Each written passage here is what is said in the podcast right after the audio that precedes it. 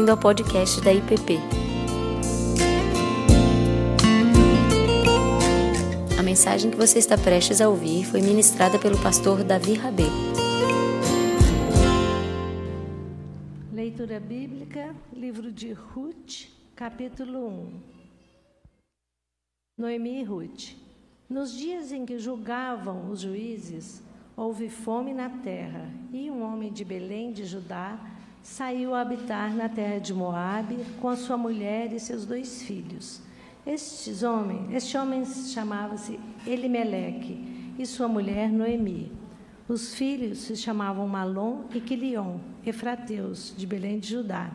Vieram à terra de Moabe e ficaram ali. Morreu Elimeleque, marido de Noemi, e ficou ela com seus dois filhos, os quais casaram com mulheres moabitas era o nome de uma órfã e o nome da outra, Ruth, e ficaram ali quase dez anos. Morreram também ambos, Malom e Quilion, ficando assim a mulher desamparada de seus dois filhos e de seu marido. Então se dispôs ela com as suas noras e voltou da terra de Moabe, porquanto nesta ouviu que o Senhor se lembrara do seu povo, dando-lhe pão. Saiu, pois, ela com as suas duas noras do lugar onde estivera. E indo elas, caminhando de volta para a terra de Judá, disse-lhes Noemi: Ide, voltai cada uma à casa de sua mãe. E o Senhor use convosco de benevolência, como vós usastes com os que morreram e comigo. O Senhor vos dê que sejais felizes, cada uma em casa de seu marido. E beijou-as. Elas, porém, choraram em alta voz e lhe disseram: Não, iremos contigo ao teu povo. Porém, Noemi disse: Voltai, minhas filhas, por que iríeis comigo? Tenho eu ainda no ventre filhos para que vos sejam por maridos? Tornai, filhas minhas, ide-vos embora, porque sou velha demais para ter marido. Ainda quando eu dissesse: tenho esperança, ou ainda que esta noite tivesse marido e houvesse filhos, esperá-lo-íeis até que viessem a ser grandes? Abster-vos de tomar desmarido? Não, filhas minhas, porque por vossa causa a mim me amarga o ter o Senhor descarregado contra mim a sua mão. Então de novo choraram em voz alta. Orfa, com um beijo, se despediu da sua sogra, porém Ruth se apegou a ela. Disse Noemi: Eis que a tua cunhada voltou ao teu povo e aos seus deuses. Também tu volta após a tua cunhada. Disse, porém, Ruth: Não instes para que eu te deixe e me obrigue a não seguir-te, porque aonde quer que fores, irei eu, e onde quer que pousares, ali pousarei eu. O teu povo é o meu povo, o teu Deus é o meu Deus. Onde quer que morreres, morrerei eu aí. Eu e aí serei sepultada. Faça-me o Senhor o que bem lhe aprover, se outra coisa que não seja a morte me separe de ti. Vendo, pois, Noemi, que de todo estava resolvida a acompanhá-la, deixou de insistir com ela. Então ambas se foram até que chegaram a Belém. Sucedeu que, ao chegarem ali, Toda a cidade se comoveu por causa delas, e as mulheres diziam: Não é esta Noemi? Porém ela lhes dizia: Não me chameis Noemi, chamai-me Mara, porque grande amargura me tem dado o Todo-Poderoso. Ditosa eu parti, porém o Senhor me fez voltar pobre. Por que, pois, me chamaríeis Noemi? Visto que o Senhor se manifestou contra mim e o Todo-Poderoso me tem afligido? Assim voltou Noemi da terra de Moabe com Ruth, sua nora, a Moabita. E chegaram a Belém no princípio da cega da cevada. Palavra do Senhor.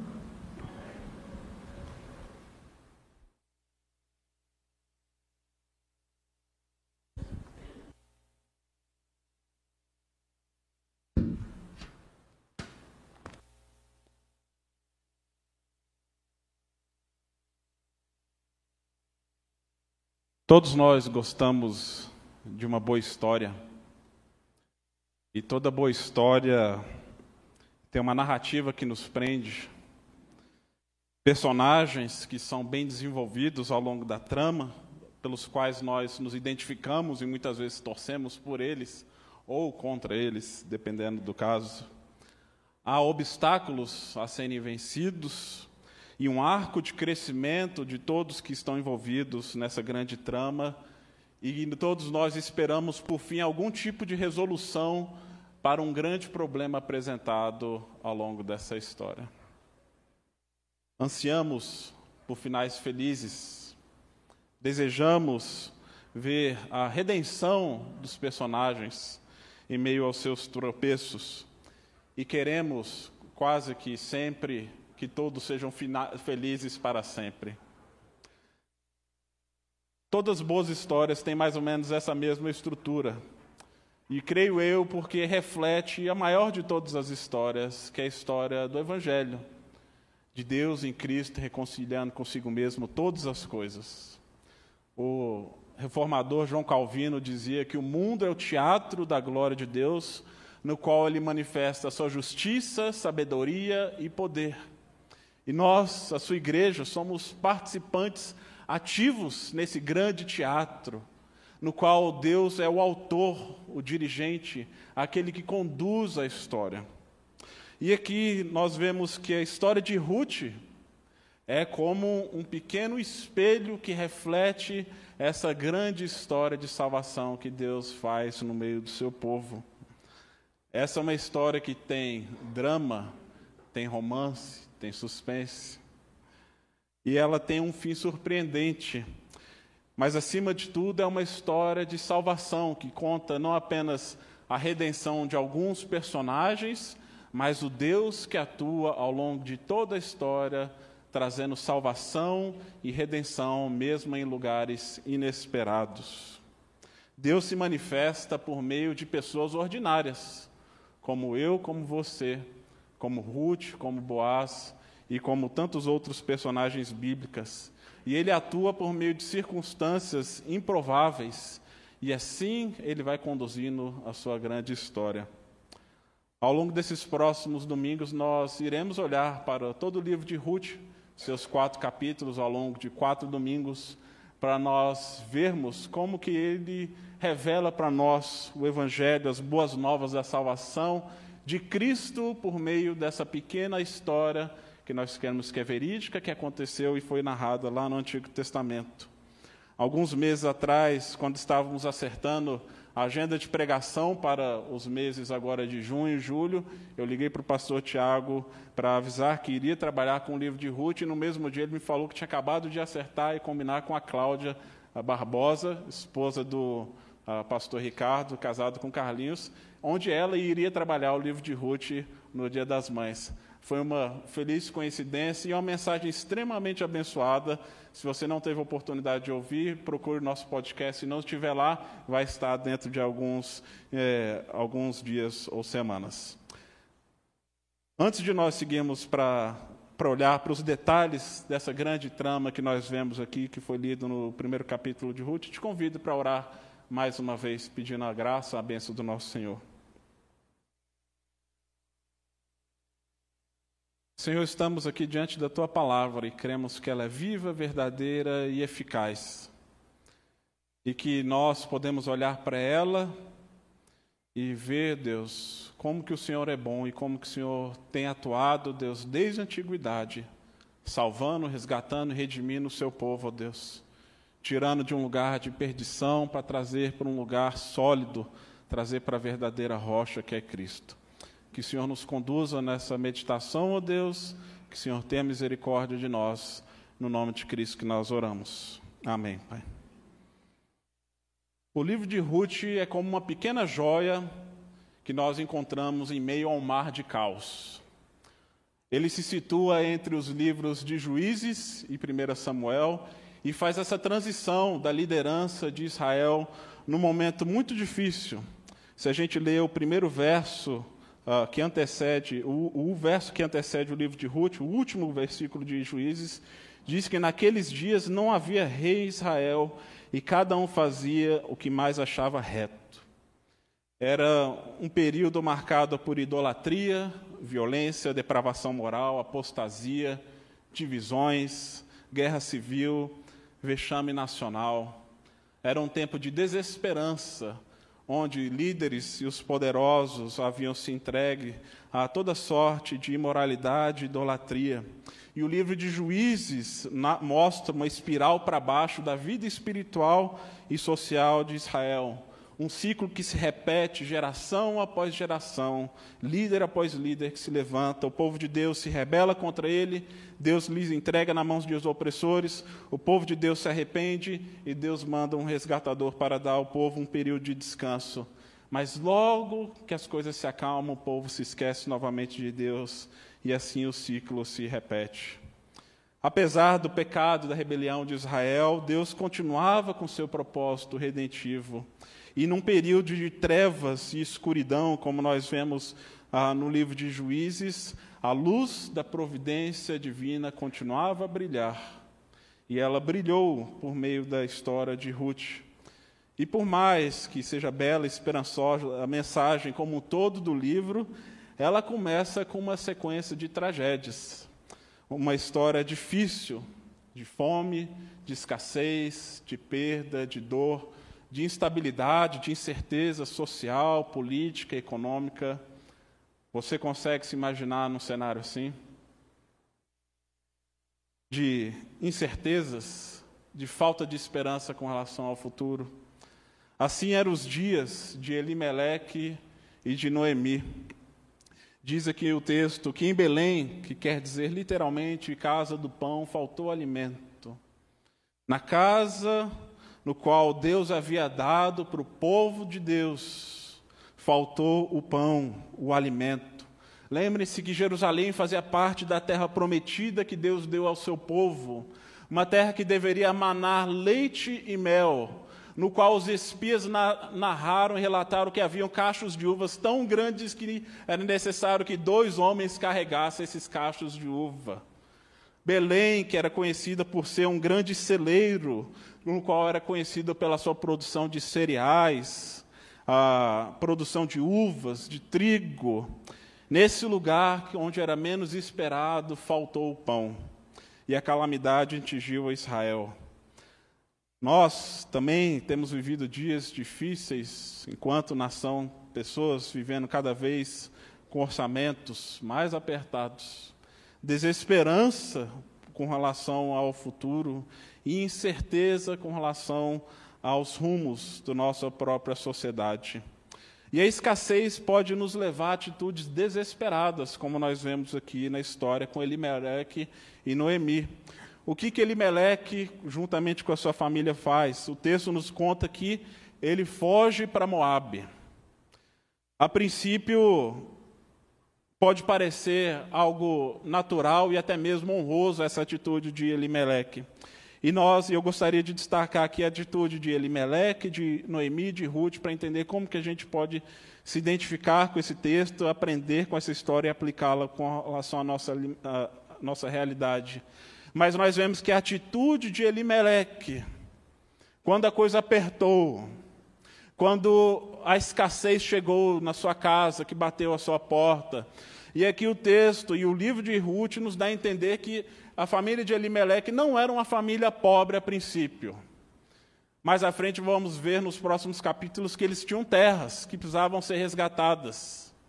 Diz aqui que Noemi era conhecida na cidade. Eles eram de Efraim, eles eram efrateus. E isso era um lugar que viam pessoas de certo destaque na sociedade de Israel. No entanto, quando a coisa apertou para Elimeleque, ele foi para Moabe. Isso pode parecer como alguém que vai e se migra de uma cidade a outra, ou para um outro país em busca de trabalho, de alimento, de sustento, que não tem nada de errado. Ah, quando a gente esteve no Canadá, conhecemos inúmeros brasileiros que foram para lá em busca de novas oportunidades, de mais estabilidade, segurança, e perguntaram: vocês não vão fazer o mesmo? Vocês não vão aplicar para uma residência permanente aqui? E a gente falou: não, nosso lugar ah, continua sendo o Brasil. E eles pensavam que a gente era doido de voltar. Mas muitos comentaristas afirmam que o que estava no coração de Elimeleque não era simplesmente a migração para alcançar recursos Podemos até louvar sua disposição em querer uh, prover para sua família. Mas muitos comentaristas bíblicos, ou até mesmo a sua maioria, insistem que o meio pelo qual Elimeleque fez isso foi equivocado. Lembrem-se, aquele era o lugar da terra prometida. E no Antigo Testamento a geografia tinha uma, uma importância tremenda para os propósitos e desígnios de Deus. Aquele era o lugar ao qual Deus os colocou e falou que é ali que eles deveriam habitar. O texto não diz explicitamente, nem o narrador faz nenhum tipo de juízo de valor. Mas se a gente olhar para um contexto maior do panorama bíblico do Antigo Testamento, nós vemos que a decisão de ir para Moab é uma decisão que é muito arriscada. Se a gente se lembrar de onde que veio o povo moabita, isso está narrado em Gênesis 19, versos 31 a 37, diz que a filha de Ló, uma de suas filhas, ao ver o seu pai, e elas não tinham maridos para ter uma descendência, o que, que elas fizeram? Embriagaram Ló, o seu pai, e a, uma delas se deitou para ter relações com ele, e do seu primogênito nasceu Moabe. Daí vem a origem dos Moabitas. Diz nos números 25, 1 a 10, que os homens de Israel, em determinado período da história, se prostituíram com mulheres moabitas, se entregando a toda sorte de imoralidade e passaram a adorar seus próprios deuses. Quando Noemi fala para Orfa e Ruth voltar para sua terra, fala: volte para a terra dos seus pais e dos seus deuses. E aqui quando o povo de Deus se entrega à imoralidade e à idolatria, como vemos em números, o resultado são 24 mil pessoas que morrem em decorrência do juízo de Deus sobre a nação de Israel, uma enorme tragédia. Moabe sempre foi inimigo de Israel. Em Deuteronômio 23, 3 a 4, descreve a maldição de Deus sobre o povo moabita, porque deixaram de socorrer Israel quando precisavam de pão e água quando saíram do Egito. Já houve momentos onde o povo de Israel precisou de pão e água em momento de escassez, e os moabitas se negaram então a dar o alimento para o povo de Israel. E por isso nós temos também no Salmo 60, verso 6, uma declaração bastante forte, no qual o salmista afirma: Assim Deus diz Moabe, porém, é a minha bacia de lavar.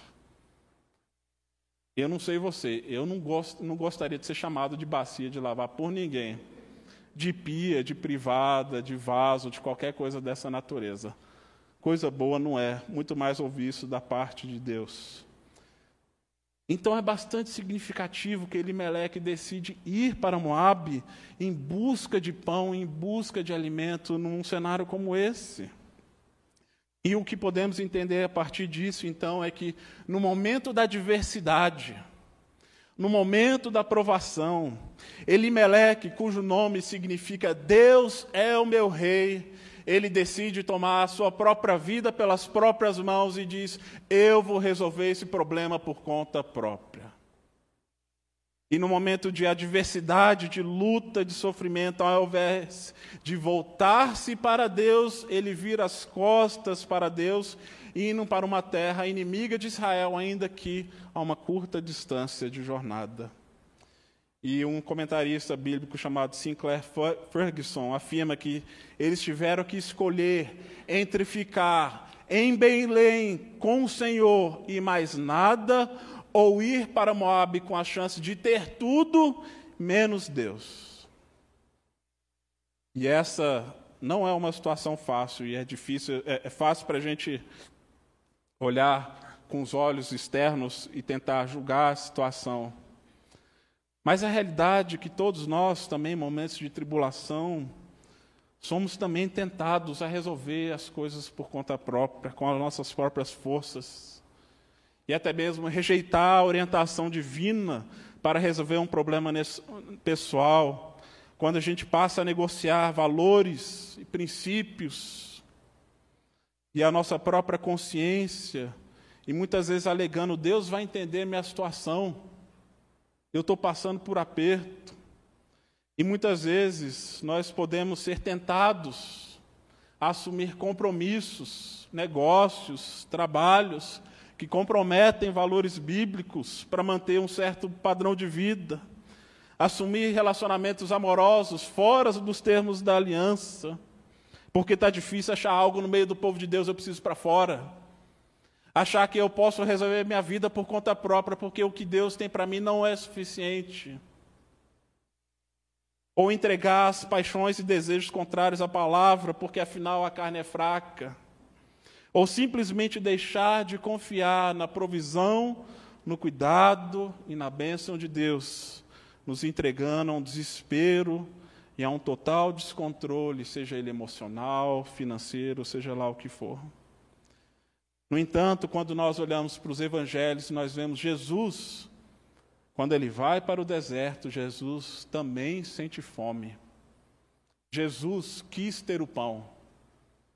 E o diabo oferece para ele: por que, que você não transforma essas pedras em pães? Mate a sua fome. É justo, é lícito. Mate a sua fome. E a resposta de Jesus nós conhecemos bem. Ele diz: Nem só de pão viverá o homem, mas de toda palavra que sai da boca de Deus. Jesus mostra que o que nos sustenta em última instância mais do que o alimento sólido é a palavra que vem do alto da boca do nosso Deus. E com isso nós não devemos nos entregar a qualquer tipo de armadilha do inimigo, mesmo que seja para sanar uma necessidade que é real. Não estou negando a seriedade da situação. Mas o convite aqui é para nós confiarmos e a, o resultado que nós temos a partir dessa saída para Moab é mais tragédia. Verso 3 diz que morre Elimeleque, marido de Noemi, e ela fica com seus dois filhos, Malom e Quilion.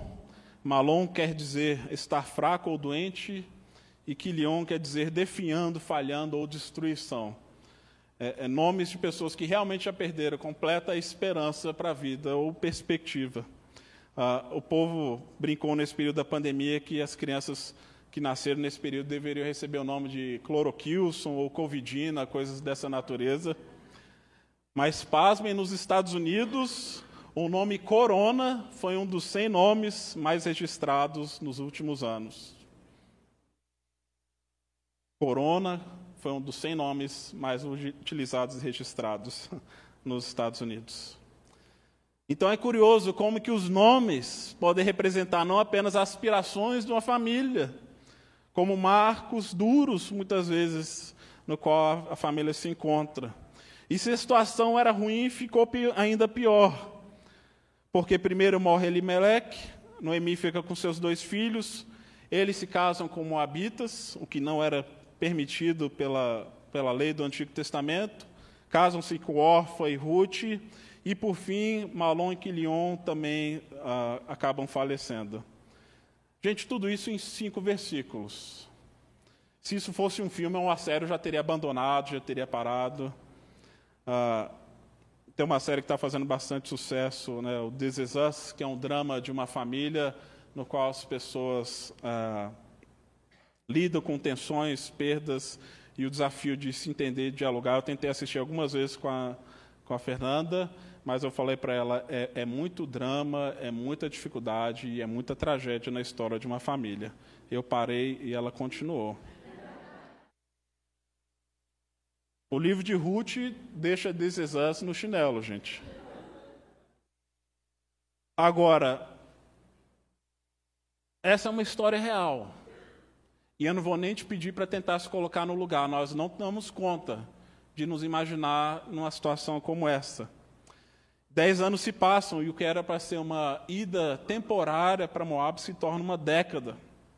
E a gente vê que às vezes o caminho de volta do afastamento pode se tornar longo e difícil. No entanto, aqui a partir do verso 6, nós vemos uma mudança raios de esperança, no qual inspiram Noemi uma atitude também de mudança. No verso 6, a história dá uma guinada e diz no texto que o Senhor se lembrou do seu povo. Aliás, Deus nunca se esqueceu dele. Deus continuava a agir. E diz aqui o texto que Noemi fica sabendo que voltou a ter, voltou a ter pão em Belém, a casa do pão. E ela decide então voltar para sua terra e para sua morada, porque sabe que ali é o seu lugar. E como na parábola do filho pródigo, ela se lembra que até na casa do meu pai, até mesmo os empregados têm pão com fartura. E ele diz, o filho pródigo, na sua parábola: Levantar-me-ei e irei ter com meu pai. Noemi levanta e decide voltar. Mas ela não tem mais nada a não ser suas duas noras. E aqui começa essa jornada de retorno do seu próprio exílio, onde Noemi perdeu quase tudo. Ela sai do lugar, diz para elas: voltem para a terra de vocês. Não me sigam, vocês não vão encontrar nada. Eu não tenho como sustentar vocês. Ela abençoa as suas noras. Ela diz: O Senhor use de benevolência com vocês, da mesma maneira como vocês tiveram com os meus filhos e comigo. Ela abençoa, se despede, beija, elas choram. Há uma, uma cena aqui comovente. Mas as noras insistem, clamam que querem ir com ela. Mas Noemi já carrega muitas marcas do sofrimento e não vê mais esperança para suas noras em Judá. Não via para ela, quanto mais para suas noras. Ela, como uma viúva, não teria condições de sustentá-las, e as suas noras, como moabitas, as chances delas de se casarem novamente em Judá eram extremamente remotas. Esse povo não era bem-vindo em Judá. No entanto, a gente vê aqui que, enquanto uma decide retornar, Ruth insiste em permanecer. Noemi insiste no retorno delas, porque na antiguidade havia poucas ocupações e trabalhos para a mulher, então casamento era um dos únicos jeitos de garantir sobrevivência. E Noemi reconhece: eu já sou velha demais, esse bonde já partiu, não tem como, não vou encontrar marido. E Ruth, acho melhor você também voltar para a casa de seus pais. Mas aqui Ruth insiste, e temos registrado aqui uma das falas mais belas e declarações mais bonitas que revela a natureza de um relacionamento pactual. No entanto, nós vemos que ainda assim, mesmo diante da disposição de Ruth, Noemi está com o coração endurecido, fechado, amargurado por causa do sofrimento.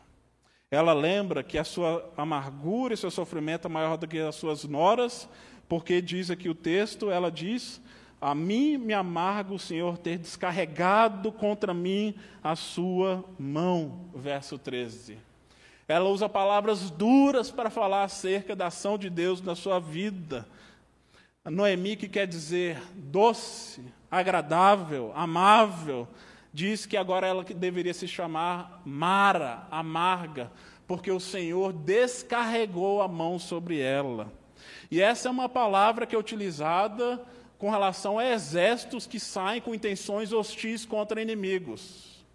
Então é como se ela visse o próprio Deus como um inimigo da sua história, não como um bom pastor, não como Deus provedor. É o Deus que poderia até mesmo usar de benevolência com relação às suas noras, mas Deus é o seu inimigo. Porque Deus pesou a mão sobre ela e é assim que ela interpreta a realidade.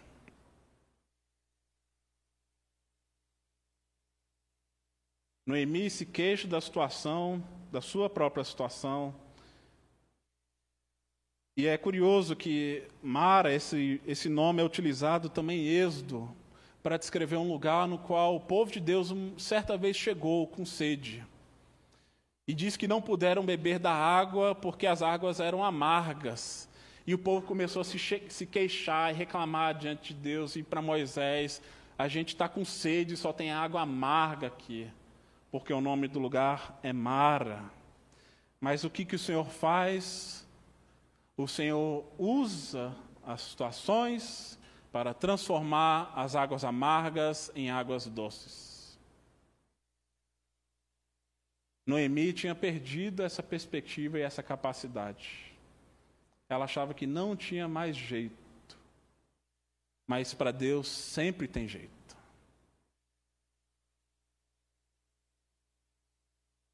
Verso 21 ela diz: Ditosa parti, porém o Senhor me fez voltar de mãos vazias. Saí próspera, voltei pobre. Tinha tudo e agora não tenho mais nada. E vejam que a sua dor não apenas não a impedia de enxergar Deus da maneira correta, mas até mesmo a sua realidade. Ela via Deus como inimigo, não reconhecia a presença da sua própria nora, que estava ali corajosamente acompanhando. Ela afirma que não tem mais nada, porque a amargura nos impede de ver até mesmo as bênçãos e o cuidado de Deus em situações adversas. Todos nós enfrentamos lutas, dores, sofrimento, perdas. A pergunta não é quando nós se vamos enfrentar algum tipo de sofrimento na vida, e sim quando e qual é a nossa resposta a ele. Jesus disse aos seus discípulos: No mundo tereis aflições, mas tem de bom ânimo, eu venci o mundo. Jesus diz que nem mesmo seus discípulos mais próximos seriam poupados da dor, do sofrimento, da perseguição, mas eles deveriam ter bom ânimo, não porque a situação estava nas mãos dele, mas porque a situação está nas mãos do Senhor que conduz a história. E o, o, pastor Tim Keller, no livro Caminhando com Deus em meio ao dor sofrimento, ele afirma que o sofrimento faz de uma, você uma pessoa muito melhor ou muito pior do que era. Ele afirma que o sofrimento não tem uma capacidade inata de tornar as pessoas melhores, ao contrário de que muitos pensam.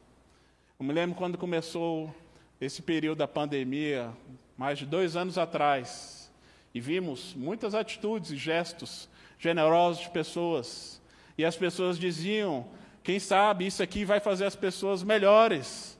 Sairemos do outro lado com uma humanidade mais nobre, mais elevada, mais misericordiosos, mais generosos uns com os outros. A gente começa a sair de uma pandemia, o que, que começa? Guerras conflitos, mais calamidades, porque o sofrimento por si só não muda nossas vidas. Apenas Deus tem o poder para tal. O sofrimento pode ser um instrumento para o nosso crescimento, mas também pode nos destruir, dependendo da maneira como nós o encaramos. E por isso o pastor Tim Keller cita um psicólogo norte-americano, Jonathan Hadid, e ele diz: Hadith afirma que as pessoas que se esforçam mais para lidar com a dor do que para enfrentar e aprender com o sofrimento podem se tornar amargas e desesperançadas. Chegam à conclusão de que o mundo é totalmente injusto, que a vida é completamente incontrolável, que as, guerras, que as coisas em geral acabam ficando piores. Portanto, a estratégia errada geralmente significa que o caráter da pessoa se torna mais frágil, menos integrado, enquanto a abordagem correta ao sofrimento pode gerar crescimento extraordinário. Ele conclui dizendo: as provações e tribulações da vida, que aliás são inevitáveis, ou edificam ou destroem. Num ou no outro caso, você nunca mais será o mesmo. Como Keller disse, elas vão nos mudar, seja para melhor ou para pior, depende da maneira como nós a enxergamos. Mas muitas vezes, se a gente não enxerga pela perspectiva correta, podemos, assim como Noemi, começar a achar que Deus é o inimigo, que Deus está nos castigando, ao invés de perceber que Deus continua agindo e trabalhando por meio de situações ordinárias, pessoas comuns, como é o caso de Ruth, nosso terceiro personagem aqui. Surpreendentemente, encontramos fé onde menos se esperava.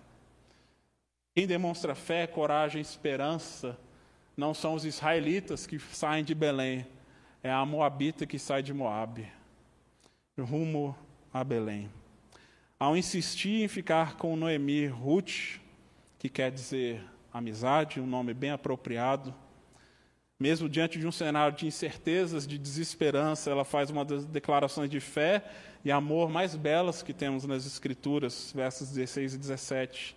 Não me instes para que te deixe, e me obrigue a não te seguir-te, porque aonde quer que fores, irei eu, onde quer que pousares, ali pousarei eu. O teu povo é o meu povo, o teu Deus é o meu Deus. Onde quer que morreres, morrerei eu, e aí serei sepultada.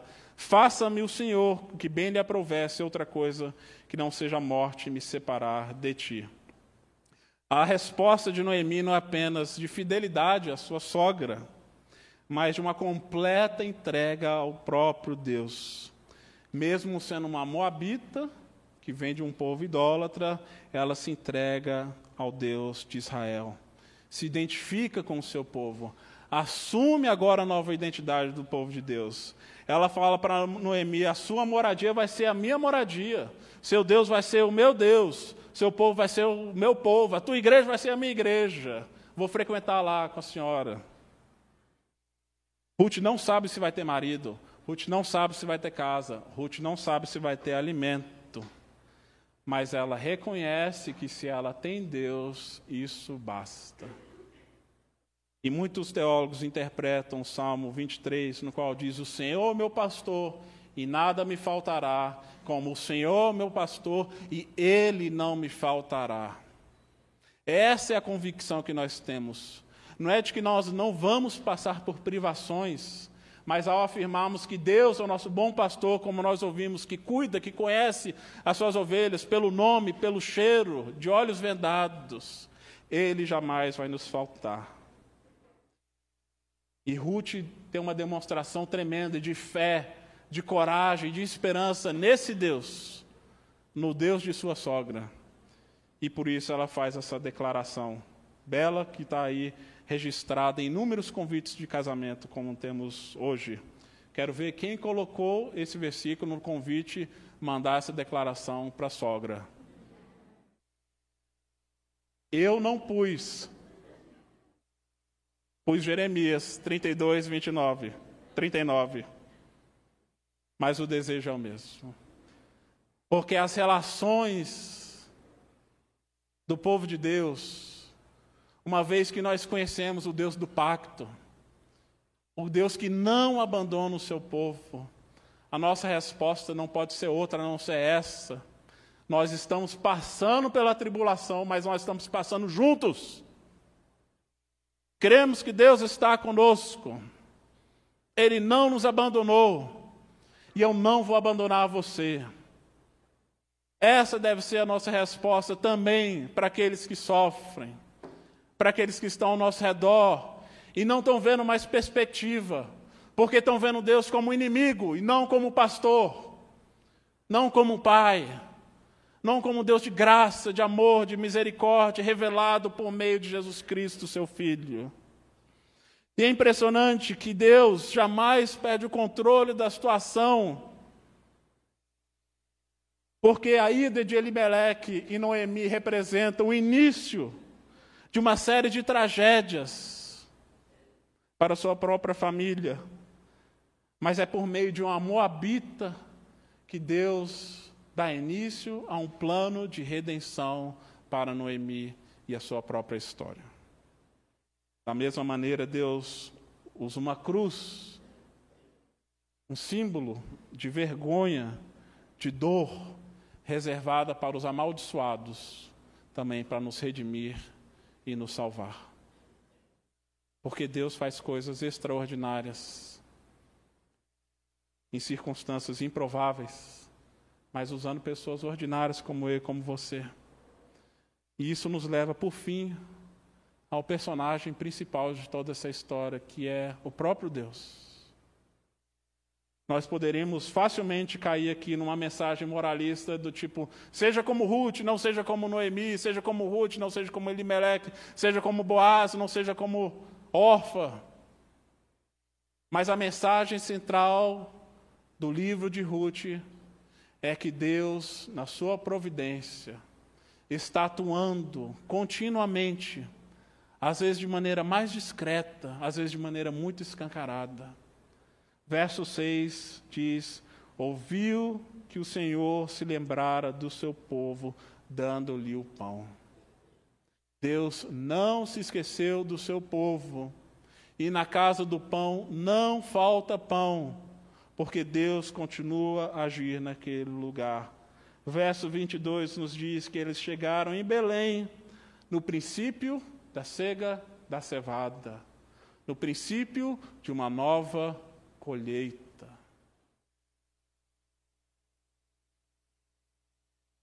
Nenhum evento sobrenatural ou milagroso pontua o livro de Ruth. Mas Deus está sempre ali agindo. E na nossa própria história, nas nossas próprias vidas, muitas vezes a gente também não pode ver grandes sinais. Mas isso não significa que Deus parou de agir. Que Deus nos abandonou. Porque às vezes é necessário apenas olhar para a sua própria criação e ver Deus continua trazendo a colheita. Deus continua cuidando, nutrindo esse mundo, quanto mais a nós. Não vos preocupeis com os dias de amanhã, diz-nos Jesus. Não são muito mais valiosos do que os pardais, do que os lírios do campo. Deus nos ama muito mais do que isso. E nós muitas vezes podemos nos esquecer do Deus Criador, mas Ele não se esquece de nós. Deus está sempre presente em todas as circunstâncias. Ele não nos promete que vai nos livrar dos vales escuros, mas Ele caminhará conosco por meio deles. Ele não nos promete nos livrar das tempestades, mas Ele jamais vai abandonar o barco. Deus não promete nos livrar do fogo, como aconteceu com os quatro amigos de Daniel, mas Deus está no meio da fornalha. Deus não foge do sofrimento porque ele mesmo encarou a cruz no nosso lugar. Nós vemos na história de José do Egito que sofre inúmeras injustiças e sofrimentos. Há uma expressão que se repete ao longo de toda a narrativa. E Deus era com José. Deus era com José. E Deus também era com Ruth. E Deus também era com Noemi. Ainda que ela não estivesse percebendo. E Deus ainda é conosco. Eis que estou convosco todos os dias, até a consumação dos séculos. É a promessa de Jesus para todos nós. Então a pergunta que fica para nós é: onde temos depositado a nossa fé diante de cenários confusos, difíceis como os nossos? Sei que muitos, muitos, na nossa comunidade, amigos, familiares, muitos têm enfrentado situações de adversidade, de dor, de sofrimento, de enfermidade, de incerteza, de insegurança, de separação, de perda, de aperto financeiro, de desemprego. Onde está a nossa confiança? Podemos ser tentados a resolver as coisas pelas nossas próprias mãos, como Elimelec, ou como Noemi, nos amargurar e fechar em nós mesmos e não ver o cuidado, a provisão de Deus. Podemos dar uma declaração de fé, como a de Ruth, mas jamais podemos nos esquecer que a colheita quem garante é o Senhor. Na casa do pão, em Belém, é dali que vem Jesus, o pão da vida. E ele jamais desampara o seu povo. Vamos orar mais uma vez para nós cantarmos mais um cântico, pedindo a graça e o cuidado de nosso Deus sobre nossas vidas. Pai amado, Deus Todo-Poderoso, te louvamos por essa história, pela tua palavra, porque o Senhor está sempre presente e fiel, mesmo em momentos onde nós não somos capazes de enxergar, ó Pai. Mas esse livro nos convida para olhar para além de nós mesmos, nos convida a olhar para o alto, para Ti, nos convida a olhar para os campos, para o mundo criado e de perceber que o Senhor continua a agir, continua a cuidar, continua a sustentar o Teu povo, ó Pai. Graças te damos, ó Deus, pela Tua provisão porque o Senhor é Deus conosco, Emmanuel, Deus sempre presente, e que é aquele que guarda e sustenta o teu povo, que redime as nossas histórias, ó Deus, que traz salvação por meio de Jesus. Que possamos, uma vez mais, experimentar o teu renovo, a tua graça, o teu cuidado sobre nós. Nós pedimos por todos aqueles que têm enfrentado situações adversas, sofrimento, luto, dor, Pai, que possam se agarrar em Ti, possam se achegar diante do trono da graça, crendo que o Senhor é Deus bom, um Deus que é poderoso, que possam também encontrar no Seu povo, ó Deus, amparo, abrigo, uma mão que acolhe e que ajuda, Deus. Nós pedimos isso com a graça do nosso Senhor e Salvador Jesus. Amém, Pai. Você acabou de ouvir o podcast da IPP. Para saber mais, acesse nossa página em www.ippdf.com.br.